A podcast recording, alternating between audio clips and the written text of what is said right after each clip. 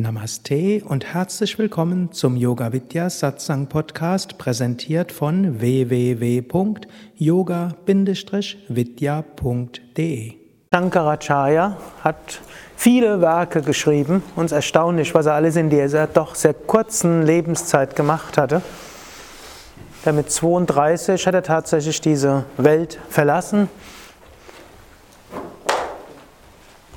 Die drei umfangreichsten sind seine Kommentare zu den Upanishaden, wobei nicht alle acht, äh, nicht alle 108 Upanishaden äh,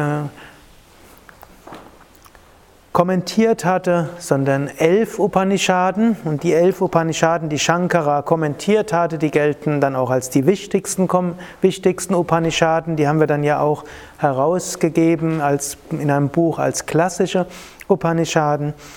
Sehr umfangreich auch der Kommentar zum, zum Brahma Sutra, sehr umfangreich der Kommentar zur Bhagavad Gita. Es war der erste lange Kommentar zu diesen Schriften. Nach Shankara haben dann viele andere Meister Kommentare zu diesen Werken geschrieben. Auch Swami Shivananda gehört auch zu seinen längsten Werken, umfangreichsten die Kommentare zur, zum Brahma Sutra, zur Bhagavad Gita, das kennt, damit seid ihr ja vertraut, wie auch äh, seine Kommentare zu einigen der Upanishaden, auch die sehr umfangreich. Swami Shivananda war da sehr ähnlich, sehr ähnlich dieser Tradition auch gefolgt. Die längsten Werke sind die Kommentare zu den großen Schriften und dann viele kleine Werke. Bei Swami Shivananda ja hm, etwas länger gelebt hat, also ein gutes Stück länger, hat dann auch noch mehr Bücher geschrieben, aber eigentlich in der Geschwindigkeit, wie Shankara geschrieben hat, hat auch Swami Shivananda die Bücher geschrieben. Und genau wie Shankara war Swami Shivananda auch nicht einfach Schriftgelehrter, sondern hat ja auch ein Ashram geleitet und der Shankara ist ja kreuz und quer durch Indien gereist. Und Shankara hat aber auch die kürzestmögliche Zusammenfassung gegeben für Vedanta. Und wer bei Yoga Vidya die Yogalehrerausbildung gemacht hat, hat das dort auch schon gehört. Brahma Satyam Jagan Mitya Jivo Brahmaivana Para. Brahman allein ist wirklich. Die Welt, Jagat, ist Mitya, ist unwirklich Schein. Jivo Brahmaivana Para, Jiva, das Individuum, ist nichts nach Apara anderes als Brahma, Brahman, Eva allein. Oder wie es der hm, Philosoph und Schriftsteller Rückert hm, übersetzt hat, in drei Sätzen sei es verkündet, was man in tausend Werken findet. Brahman ist wirklich, die Welt ist Schein, das Selbst ist nichts als Brahman allein. Also da ist alles drin zusammengefasst. Und daran kann man dann überlegen, was ist überhaupt Brahman? Was ist überhaupt die Welt? Und was ist das Individuum? Und Shankara in seinen Schriften gibt dort auch bestimmte Analysemethoden, wie man dort hinkommt. Und um die Bedeutung der Schriften, wie auch um dieser Dinge nahe zu kommen, gibt es zunächst drei Kriterien. Das erste, es muss grundsätzlich eine Übereinstimmung sein mit dem, was in den Schriften steht, was die Meister auch sagen. Das zweite, es muss logisch sein. Und als drittes, es muss der Erfahrung entsprechen. Und am wichtigsten ist die Erfahrung in der Meditation in Samadhi. Dann, um diese zu verstehen, gilt es auch zunächst Shravana hören. Als zweites folgt Manana, drüber nachdenken. Als drittes folgt Nididhyasana, das heißt darüber meditieren und zum Schluss folgt Anubhava, das heißt Verwirklichung. Eigentlich heißt Bhava Gefühl, Anu heißt hier Einheit Also die Verwirklichung der Einheit mit seinem ganzen Wesen.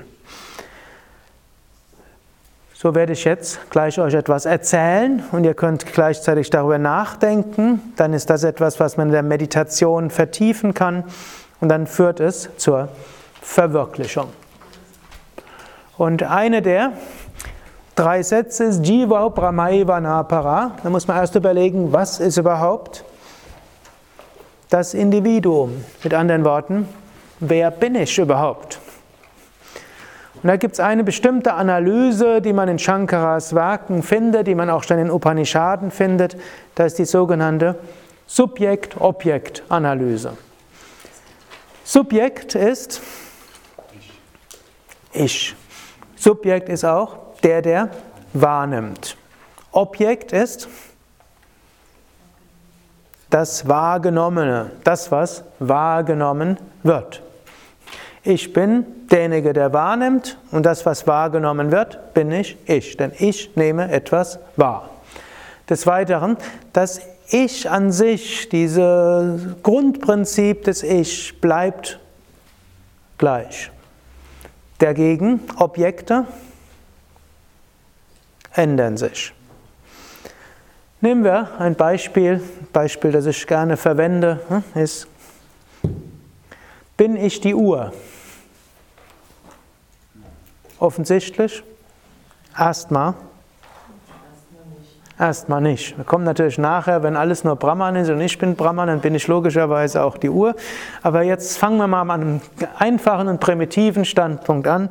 Ich bin nicht die Uhr. Warum bin ich nicht die Uhr? Das ist ein Objekt. Ich sehe die Uhr. Ich höre die Uhr. Ich rieche die Uhr. Hoffentlich nicht zu stark. Ich kann sie schmecken. Ich kann sie fühlen. Also ich bin nicht die Uhr, sondern ich erfahre die Uhr. Uhr ist Objekt, ich bin Subjekt. Soweit ganz einfach. Aber anhand dieses banalen Beispiels kann man auch noch etwas sehen. Erstens Identifikation und damit kommt Verhaftung. Das ist nämlich nicht irgendeine Uhr, sondern das ist Nee, nee, nee, meine Uhr.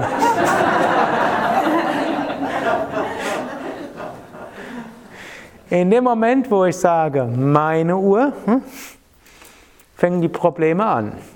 Denn letztlich, indem ich sage, meine Uhr, wird die Uhr zu einem Teil von mir und dann gibt es Probleme. Warum gibt es Probleme? Zum Beispiel, wenn es geklaut wird. Also, ich lasse die Uhr zum Meditieren, ziehe ich ja die Uhr nicht an, sondern ich ziehe sie typischerweise aus. Dann verwickelt mich irgendjemand in Gespräche, ich verlasse den Raum, jemand anders sieht die Uhr und denkt, toll. Hm?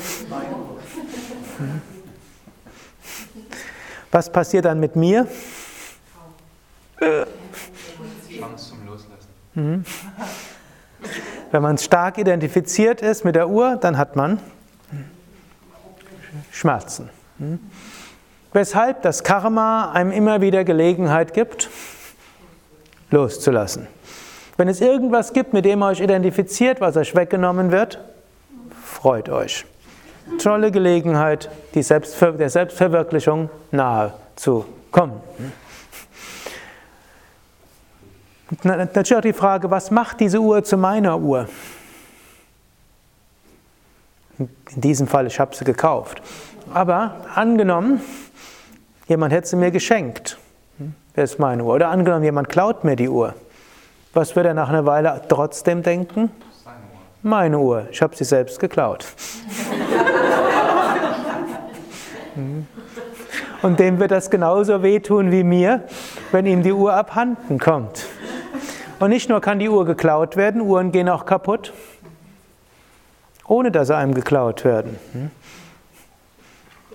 Denn Objekte sind vergänglich.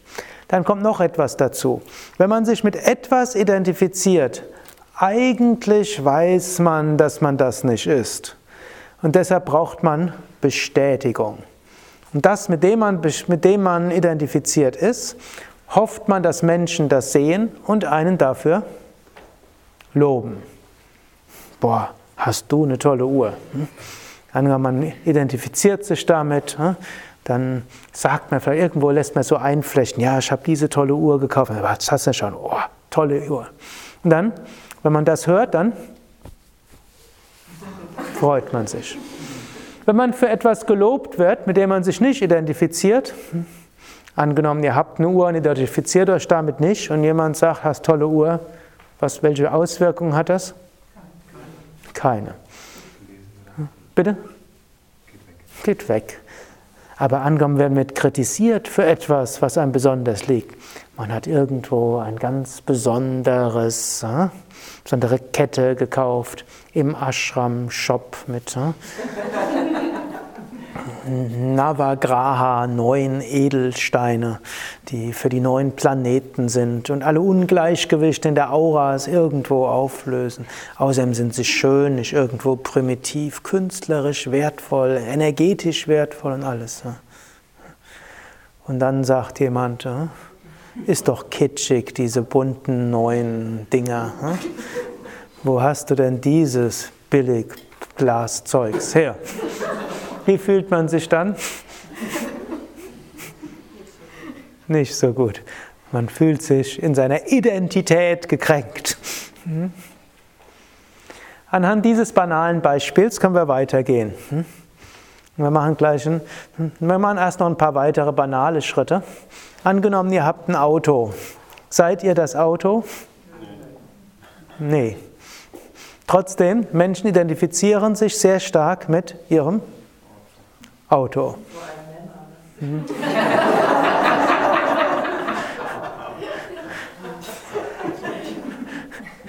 Ja.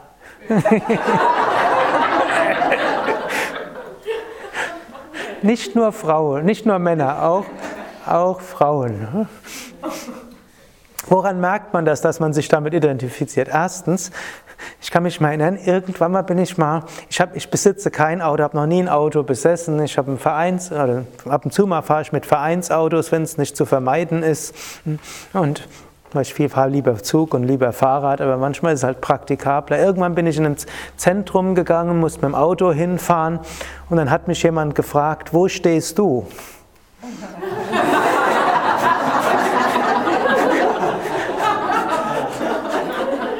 Ein Moment war ich perplex. Wie ist die Frage gemeint? Ich habe gesagt, im Unendlich und Ewigen, oder was?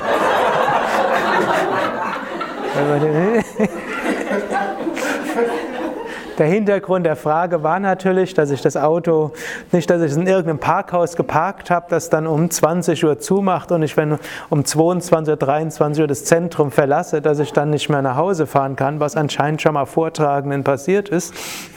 Aber die Frage war nicht, wo ist dein Auto, sondern wo stehst du?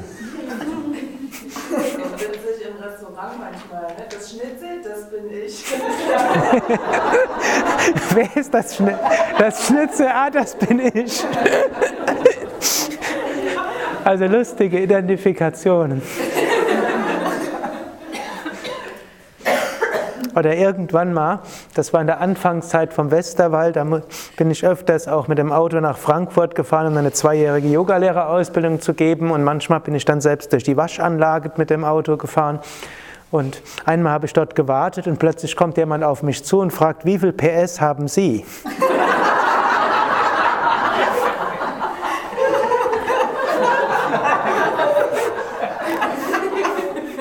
da habe ich überlegt. Pferd hat logischerweise eine Pferdestärke. Mensch hat weniger Kilogramm, weil irgendwo Ah, Entschuldigung, er hat nicht gesagt, haben Sie, sondern wie viel PS hast du? Und, und dann wollte er noch wissen, wie viel Liter ich hätte. Auch wieder, hm? Wiege 70 Kilo, spezifisches Gewicht ist etwas mehr als. Hm? Gut, aber dann fing er dann gleich an weiter. Irgendwo kam dann raus, wir hatten beide ein ähnliches Auto dort gehabt. Irgendwo so ein Honda Civic war dort. Irgendwie, wir hatten den geschenkt gekriegt, der hatte zu viele Kilometer, dass der, der dann benutzt hatte, irgendwo gedacht hat, er kann den weiter nutzen und für ein Ashram-Auto ist der okay. Das beste Ashram-Auto, das wir bis heute jemals gehabt hatten. Aber, hm. und er hatte diesen Civic gehabt und ich und also hat er, und hatte mich wie ein Bruder angesehen. Wir hatten das gleiche Auto, aber glücklicherweise hat er seine mehr PS und mehr Liter und so konnte er gönnerhaft mir einiges erzählen und wir haben uns sehr gut verstanden. Ich habe ihn auch dann weiter geduzt. Das sind Identifikationen.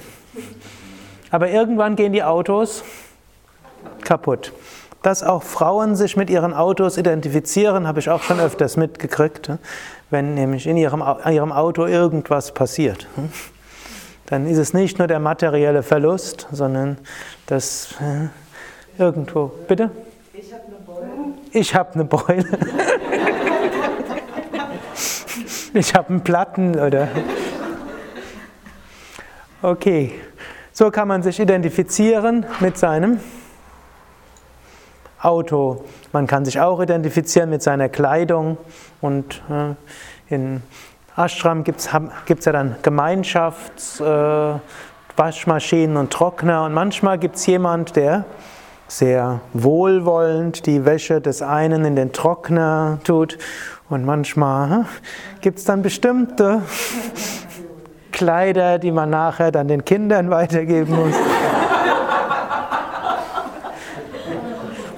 Mindestens in Bad Meinberg gibt es aber eigentlich genügend Kleidung, die man dann, die weitergeschenkt wird. Also es mangelt Menschen nicht an Kleidung, weil Gäste lassen Kleidung liefern, Mitarbeiter geben Kleidung für die anderen.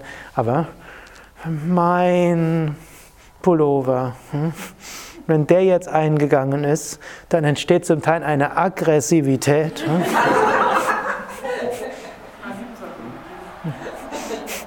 Wo man sieht, wie stark die Identifikation dann ist. Oder irgendwas verschwindet aus der Waschküche.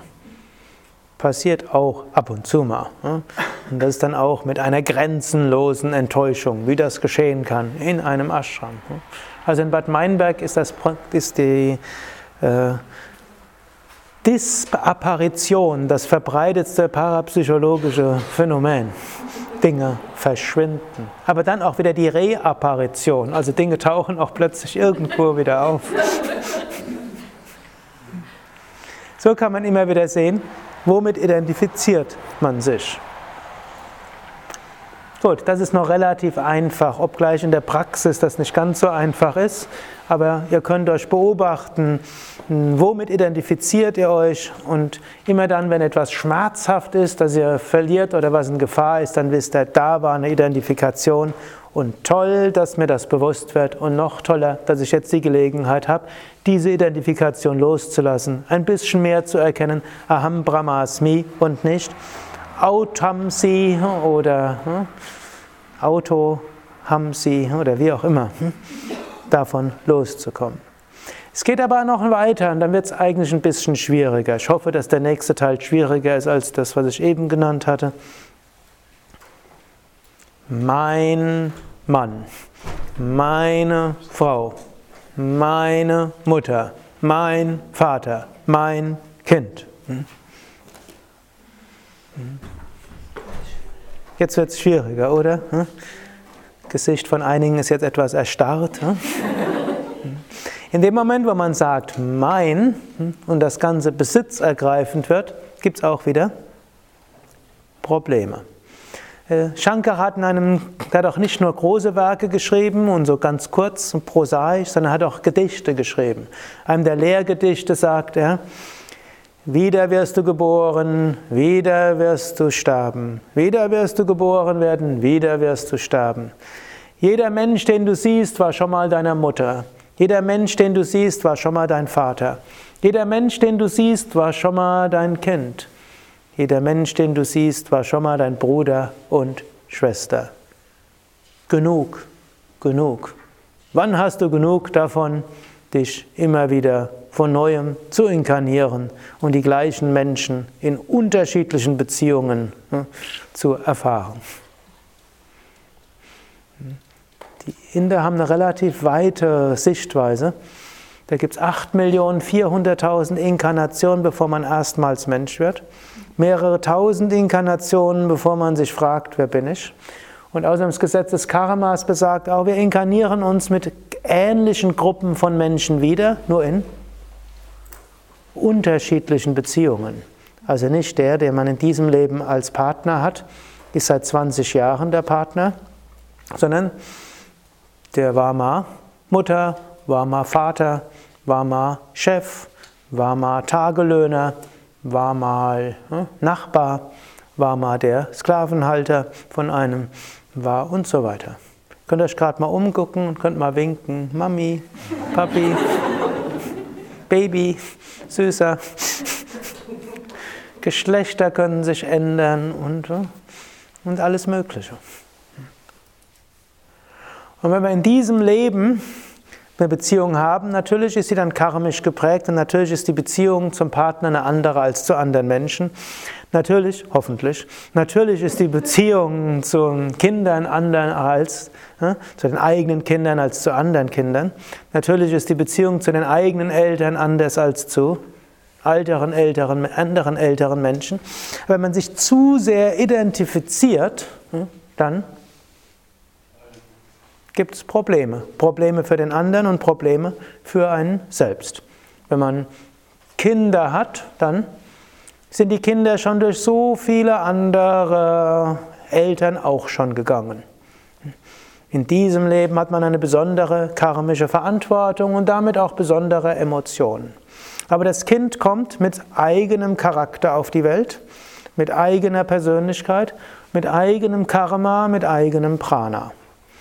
Und die Aufgabe der Eltern ist es jetzt, dieses Kind, diesem zu helfen, in diese Inkarnation zu kommen und neugierig zu sein, wie das Karma dieses Kindes sich entfaltet. Und dann entfalten sich Kinder häufig anders als Eltern das denken. Es ist auch die Aufgabe der Eltern, Kinder in einem konkreten Wertekontext aufwachsen zu lassen. Aber ob die Kinder bei dem bleiben oder nicht, da können Eltern dem fasziniert zuschauen. Und insbesondere, wenn Eltern sich stark über ihr Kind identifizieren und nur noch das Leben des Kindes leben und praktisch nur noch für das Kind da sind und ja, ihr Leben eigentlich keine Rolle mehr spielt, außer ja, für das Kind, dann ist das nicht so gut. Weder fürs Kind gut, noch für Elternteil. Vielleicht Ausnahme ein paar Monate. Welche erst paar Monate? Wenn das Kind geboren wird. Hm? Dann wird sich logischerweise das Leben hm, der Mutter nur ums Kind oder fast nur ums Kind oder hauptsächlich ums Kind hm, kreisen. Und dann ist wieder Unterschied, so ist ein paar Tage, Wochen, Monate. Aber danach loslassen. Und so auch hier Identifikationen loslassen. Manchmal die Frage, kann man Kinder haben ohne Verhaftung? Ich behaupte, nee, mindestens habe ich noch kein Elternpaar gesehen. Ich kenne auch einen Meister, der als selbstverwirklicht gilt und Kinder hat. Wenn der über seine Kinder spricht, da ist trotzdem irgendwo und wenn er die sieht, dann strahlen seine Augen auch in besonderem Maße. Und wenn er irgendwo hört, dass es dem nicht so gut geht, dann hm, merkt man, es geht ihm auch nahe. Also diese menschlichen Emotionen sind auch da. Aber hm, in diesem einen Fall hat dann auch kein Problem, dass einer seiner Söhne eben nicht übermäßig spirituell ist, stattdessen Ingenieur ist. Vielleicht manchmal so scheint, die Inder sind sowieso stolz, wenn ihre Kinder Ingenieure werden, egal ob sie spirituell sind oder nicht. Aber hm, er hat, hat nicht gezwungen, er muss so und so sein, hm, sondern hm, das Kind in die Unabhängigkeit entlassen, trotzdem Liebe da. Gut, das könnte man jetzt noch in vielen anderen Beziehungen sehen. Und hier ist eben auch, Beziehung ist Beziehung und ist auch mit Emotionen verbunden und die Beziehung zu den eigenen Eltern wird eine Besonderheit sein. Aber auch hier, wie sehr identifiziert man sich so weit damit, dass man nur, die, nur das tut, was die Eltern wollen und denkt, ich muss den Willen der Eltern tun. Mich hat irgendwann mal eine 50-Jährige gefragt, ihr Job liegt ja schon seit 20 Jahren nicht, hm? aber hm, irgendwo, sie hat Angst, ihren Eltern weh zu tun, wenn sie jetzt den Job wechselt. Da habe ich noch gefragt, hängen deine Eltern finanziell von dir ab? Kann ja sein, dass die Eltern schwerbehindert sind und dass sie irgendwo das Einkommen brauchen und das nur auf diese Weise ist, aber dem war gar nicht so. Die Eltern hatten mehr als genug Geld, aber hm? so starke Identifikation mit den Eltern, dass die unglücklich waren. Ich habe gesagt, deine Eltern haben höchstwahrscheinlich einen Hauptwunsch im Leben. Was ist einer der Hauptwünsche der, im Leben der Eltern? Dass die Kinder glücklich sind. Wenn du dafür sorgst, dass du glücklich bist, dann werden deine Eltern auch glücklich sein. Die denken, dass du glücklich wirst, indem du bei diesem Job bleibst. Aber, und wenn du einen anderen Job nimmst, werden die mal ein paar Monate unglücklich sein. Aber danach, wenn sie sehen, du bist glücklich, dann werden die auch glücklich sein. Das eben, wenn man sich so sehr identifiziert, dann gibt es Probleme. Wir gehen weiter. Bin ich dieser Körper? Ein großer Sprung. Ja, gehen wir einen Schritt vorher. Bin ich die Haare? Antwort? Nein, ich bin nicht die Haare. Warum bin ich nicht die Haare? Wenn ich keine Haare mehr hätte, dann wäre ich nicht mehr. Wenn ich die Haare wäre und hätte keine Haare mehr, dann wäre ich nicht mehr. Hm? Gute Aussage. Hm? Also offensichtlich bin ich nicht die Haare. Haare sind Objekt. Ich kann die Haare beobachten. Ich kann die Haare auch irgendwo mit den Händen fühlen. Ich kann sie vielleicht, wenn sie mal zu Berge stehen, auch anders fühlen. Ich kann sie anschauen. Ich kann sie jetzt hören. Hm. Jemand anders kann sie riechen. Aber hm, ich bin nicht die Haare.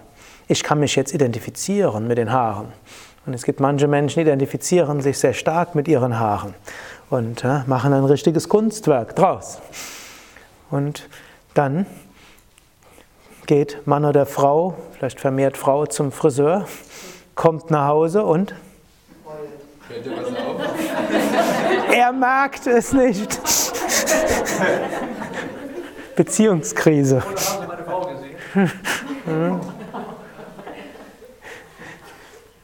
Und es gibt andere, hm, denen sagt ihre Frisur gar nichts. Hm. Hm, muss halt ab und zu mal irgendwie begradigt werden. Aber, und dann kommt man zum, vom Friseur und der Mann sagt, boah, die Frisur steht dir aber.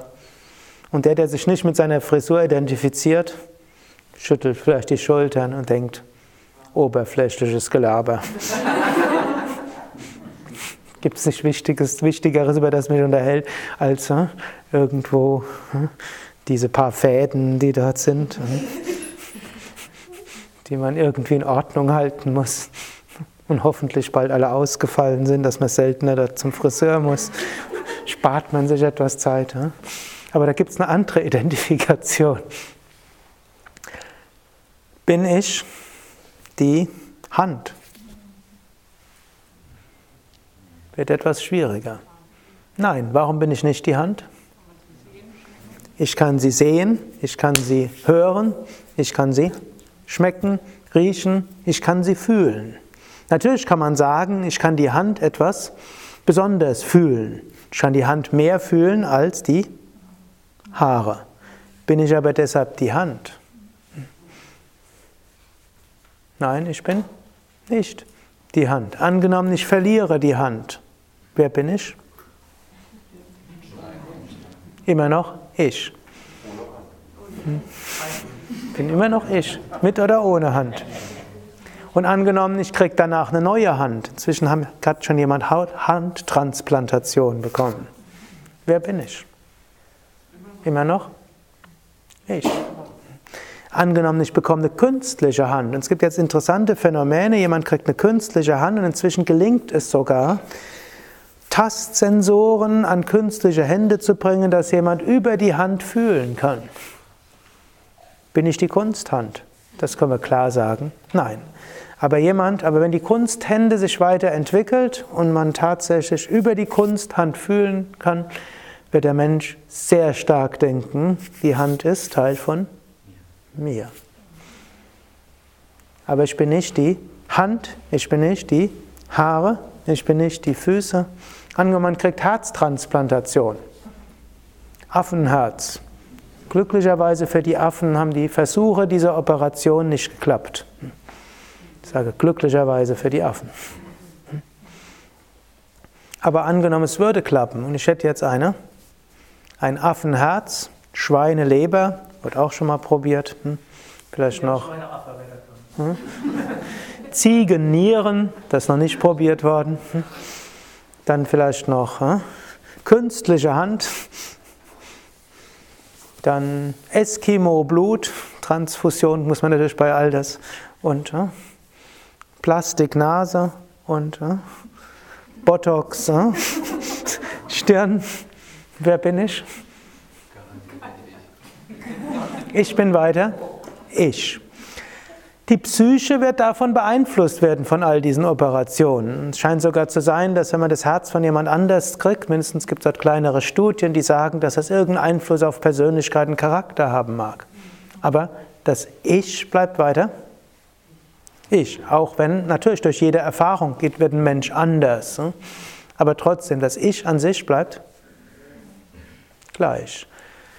Wenn wir erkennen, ich bin nicht der Körper, dann können wir gleichmütiger mit dem Körper umgehen. Dann geht, ist der Körper mal gesünder und mal ist er nicht so gesund. Mal und irgendwann wird der Körper älter, dann kriegt er vielleicht ein paar mehr Wehwehchen, dann kann man vielleicht durch intensivere Yoga-Praxis und durch mehr Kriyas und durch äh, Ayurveda, Panchakarma, vielleicht den Körper wieder in Gang bringen, vielleicht braucht er irgendeine Operation, irgendwelche Medikamente. Trotzdem, ich bin nicht der Körper. Das klingt in der Theorie super. In der Praxis erlebt man das immer wieder, wie Menschen in ihrem gesamten Sein erschüttert sind, nur weil der Körper irgendein Problem kriegt. Und sie gedacht haben, wenn man Yoga übt, wird der Körper nie ein Problem kriegen. Aber der Körper ist Objekt, der Körper ist dem Wandel unterworfen. Der Körper ist Geburt, Wachstum, Alter, Krankheit, Tod unterworfen. Und die Wirksamkeit der Yoga-Praxis richtet sich nicht daran, wie sehr man es schafft, den Körper, das Fahrzeug der Seele, der Tempel der Seele gesund und sauber zu halten und funktionsfähig, sondern der Wert des Yoga ist daran zu ersehen, inwieweit man sich lösen kann von diesen Identifikationen. Und manchmal bringt einem das Karma glücklicherweise Situationen, die einen aufrütteln und einem zeigen, du, wenn du wirklich glücklich sein willst, dann reicht es nicht aus, sich nur um den Körper zu kümmern. Deine Aufgabe ist jetzt, dich von der Identifikation mit dem Körper zu lösen. Heute Abend setzt sich das weiter fort.